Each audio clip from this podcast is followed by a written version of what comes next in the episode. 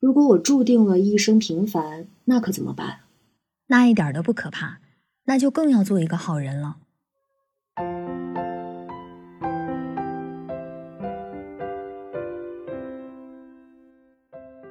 选择这本到目前为止评分都不算高的书，是因为宣传里的一句话。书里的主人公出生于一个支离破碎的家庭，他不信命，想要靠自己的奋斗改变命运。可每次人生稍有起色时，噩梦又阴魂不散。透过这句话，我看到了自己。你信命吗？你相信人定胜天，还是天命难违？本期不读，我们一起来听这个故事。我和我的命。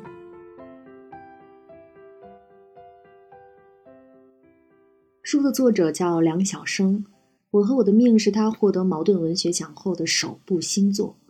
书里的女主人公姓方，叫方婉之，可她却出身于贵州神仙顶农村里一户姓何的贫困家庭。她和所有小说的主角一样，有着非常纠结的身世。方婉之有两个姐姐，大姐生的聪明漂亮，二姐生的笨拙平凡。她农村的亲生父亲在已经有了这两个女儿的情况下，心心念念期盼着第三胎的降生。他们用尽力气向老天祈求，可以生个儿子。为此，甚至给大女儿定了亲，好给即将出生的儿子让位。后来，在这对夫妇找人算胎儿性别的路上，妻子突然早产，幸好遇到了懂得医术的好心人，这才顺利生下孩子。在我们外人看来十分幸运的事情，在何姓夫妇眼里却是五雷轰顶的灾难，因为这第三胎还是女孩。何姓夫妇的天塌了，他们连夜抛下了这个婴儿，逃命似的跑了，而这个婴儿就这样被留在了接生他的好心女人家里，跟这个女人姓了方，有了一个极其温柔的名字——婉之。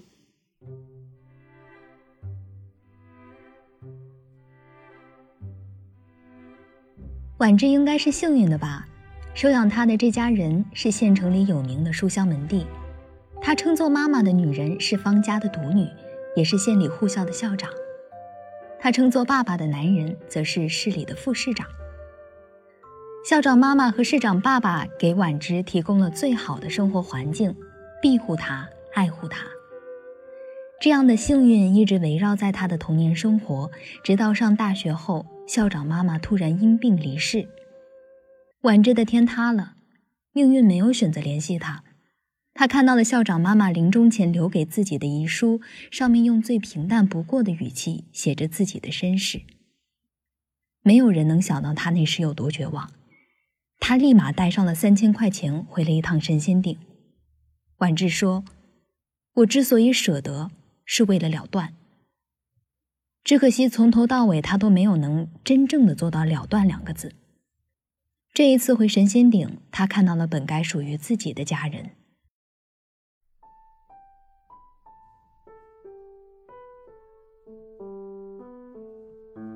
大姐当年经历了未婚夫坐牢的意外之后，精神逐渐出现了问题，时而正常，时而疯癫。二姐的脑子还是不好，但是自私又市侩。至于生父，他们之间就像完全不相关的两个陌生人。后来呢？后来婉之还是被命运逼得喘不过气，放下一切走了。我们不知道究竟是市长爸爸再婚的打算让她无法接受。还是男友得知身世后的背叛，亦或是农村亲戚在校园里对她穷追不舍的压迫。总而言之，她放弃了所有，只身一人来到了深圳打工，从书香门第的大学生正式变成了打工妹。方婉之的第一份工作是工地厨房的帮工。他在这里遇到了人生中唯一的挚友李娟，也遇到了另一个叫郝倩倩的女工。三个人相依为命，为了多赚一些钱，甚至跑去夜晚的大排档唱歌。三个年轻的姑娘赚到了一些钱，碰到了一些人，还收养了一只小野猫，人生似乎在往好的地方发展。李娟的男朋友是一个离异带孩子的军人，老实又善良。他们一起回了老家，见过了父母，好日子似乎就要开始了。而郝倩倩的男朋友是厨房管事儿刘大爷的儿子。后来，郝倩倩意外有了一个孩子，她毫无选择，只能跟着刘大爷父子回家，彻底成了刘家儿媳。这时候，方婉芝收到了来自神仙顶的一封信，大姐的儿子，自己的侄子，因为想要参军却没有钱。而无奈下，给这个不熟悉的小姨写了一封求救信。婉之思来想去，还是决定给了侄子五千块，帮助他完成梦想。婉之的第二份工作是医院里的护工，在这儿，她学会了不被人随意欺负。明明自己尽心尽力的照顾老人，但却因为老人女儿的挑剔，到头来自己反而成了虐待者。也是在这儿，他知道了自己对于钱的那种渴望又恐惧的矛盾心理。他说：“钱钱钱，又他妈的是钱，我真的不知道该如何是好了。”晚上回到自己租住的便宜小旅店，遇到了新认识的室友。对于这个室友，婉芝的心里是矛盾的。一方面，他同情这个叫姚云的女人；另一方面，他又看不起这个做小三的女人。姚云是东北下岗的那一批工人，丈夫成天只会喝酒，无奈之下只能只身来到深圳打工。有时候，爱情并不是只会发生在需要性的两个人身上，它更多的时候是无可奈何的依偎。姚云和自己已婚的师兄走到了一起，在这个充满苦涩的生活里，找到了继续支撑自己活着的理由。一边打工挣钱，一边悄悄地守着这段背离道德的爱情。这份平静一直延续到他被人举报卖淫抓走。举报人是旅店的老板，也是姚云的老乡。老板说：“虽然我们和他是东北老乡，可是万一被别人举报了，我们一家喝西北风去吗？”婉芝的第三份工作是车间女工总长。这一次。他一面上夜校，一面上班，静静的等待着好朋友李娟从黑龙江老家回到深圳。车间女工总长的工作说难也难，说轻松也轻松，在这儿，她彻底成了女工们的庇护伞。遇到狗腿的秘书和德不配位的老板，她选择站在这群年轻的姑娘们面前。可是她自己，也不过是一个二十岁出头的小姑娘。后来，好友李娟从黑龙江回来了，带着一身的悲伤。那个和李娟快要结婚的军人，在任务中不幸丧生，只留下未过门的李娟和父母老小。李娟自动承担了他父母和儿子的赡养工作。为了这一大家子人，他来到深圳务工。婉芝看着李娟穿上了高跟鞋，化上了浓艳的妆。心里忍不住想到了那个同样来自东北的女人姚云。自从那件事儿之后，他再也没有见过她。他害怕好姐妹也选择了同样的路，心里煎熬的同时，也感觉到十分气愤。终于有一天，他和李娟大吵了一架，结局当然是不欢而散。好在命运没有逼迫这两个可怜的朋友分开。夜里。李娟躺在床上对婉芝说：“我没有做那样的工作，我只是在夜总会唱歌而已。”婉芝心里愧疚难当，把自己曲折离奇的身世也告诉了自己唯一的好朋友。两个小姑娘这一时刻终于不是孤身一人在深圳飘荡了，她们成了彼此的支柱。李娟在婉芝的劝说下辞去了夜总会的工作。准备到婉芝工作的厂里一起上班。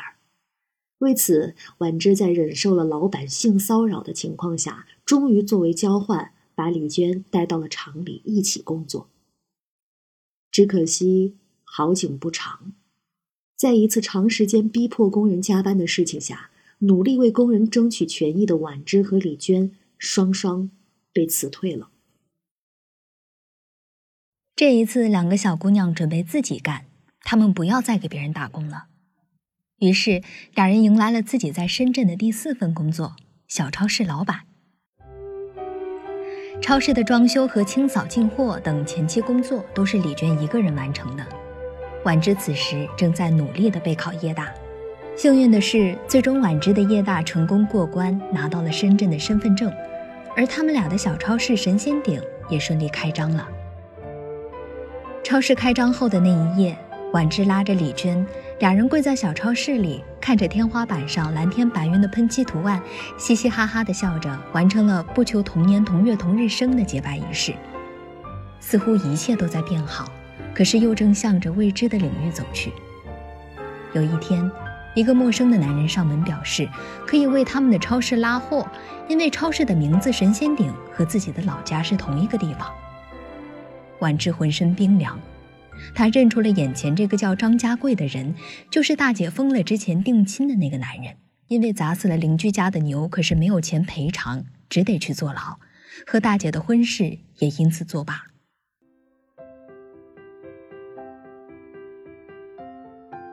这个男人的出现，好像在提醒自己，他的身世是多么的肮脏不堪。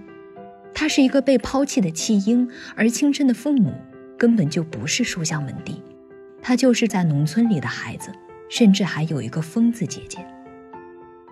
他粗鲁地拒绝了男人的好意，自欺欺人的以为一切都会过去的，可没有想到，紧接着又收到了来自神仙顶的来信。信中，侄子说自己准备要自杀。这一句话让原本看到一点希望的人生重新被拖入了泥潭。方婉之清醒地意识到。这样一个像深渊一样的农村家庭，自己一辈子都无法逃脱。当时自以为是买断一切的三千块钱，不过就是自欺欺人罢了。他开始重新回到了绅士的噩梦里，最终敌不过内心的煎熬，买了回神仙顶的车票，重新踏上了命运的开始。这一次回去，则更像是做到了他和自己身世的和解。有的时候和一件事情和解，不是一定要得到一个答案的，仅仅是接受就足够了。这一次，他接受了自己的身世，原谅了父亲，原谅了早已去世的母亲，也原谅了自己。时间来到二零零五年中秋，在这段时间里发生了很多事情。婉之回到了深圳。和自己夜大的老师确定了恋爱关系，但同时他的亲生父亲离世了。因为已经接受了自己的身世，他找到张家贵，向张家贵坦白了真相。这面，当时跟着刘家父子回老家结婚的倩倩也突然出现在了小超市。倩倩和以前完全不一样了，抱着雪白的京巴狗，眉眼间是精致的妆容。脸上挂着笑意。三个久别重逢的朋友聚在一起，坐着倩倩的豪车出去逛街、吃高档餐厅。当阔别重逢的欣喜退却后，婉之心里开始疑惑：倩倩到底经历了什么？她的心里像油煎那样逐渐不舒服起来。明明倩倩当年只是一个和自己差不多的小女孩。这几年究竟是经历了什么？为什么突然这么光鲜亮丽，甚至成了三人中的领头人物呢？还没有得到答案，刘大爷的儿子刘柱找上了门。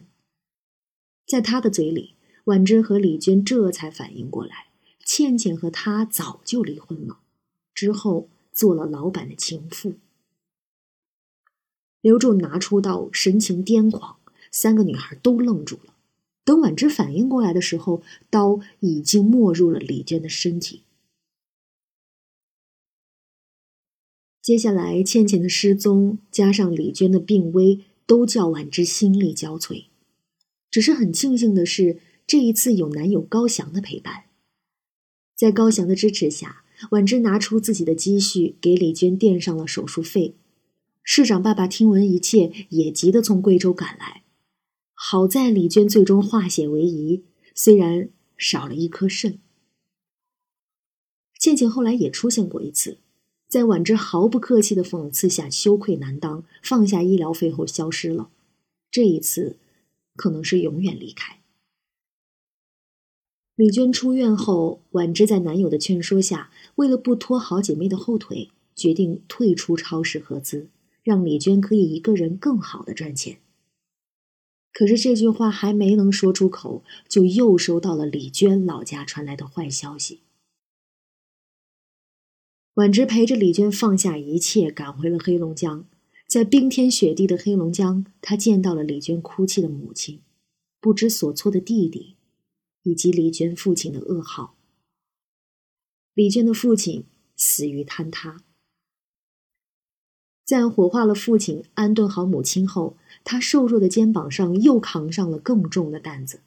他带着自己跛脚的弟弟回到了深圳，将弟弟带在了自己身边，继续努力的生活着。来到了故事的尾声，一直在努力生活的人们得到了回报。李娟和弟弟在深圳终于买上了房，拿到了深圳户口。李娟也嫁给了那个心地善良的男人张家贵。婉芝呢，她和高翔喜结连理，搬到了丈夫的老家上海居住。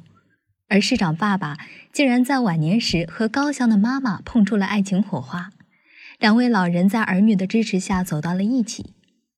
虽然有一些小的坎坷，但一直在往好的地方走。我以为故事到此就要结束了，在为好结局开心的同时，不免有一些遗憾。难道这本书最终也只能落得俗套吗？只要抗争，就一定能够逃过命运的摆弄吗？然后我们来到了故事的结局。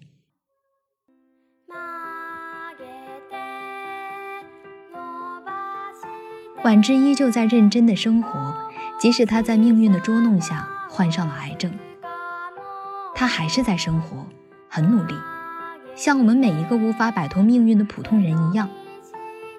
她说：“我不信世上有君子国，这使我活得不矫情；我不信他人皆地狱，这使我活得不狡猾。我平凡，我普通，我认真做人，我足够坚韧。”我有幸福的爱情，温暖的亲情，真挚的友情，人生最重要的事情都占全了。夫复何求？我复何求？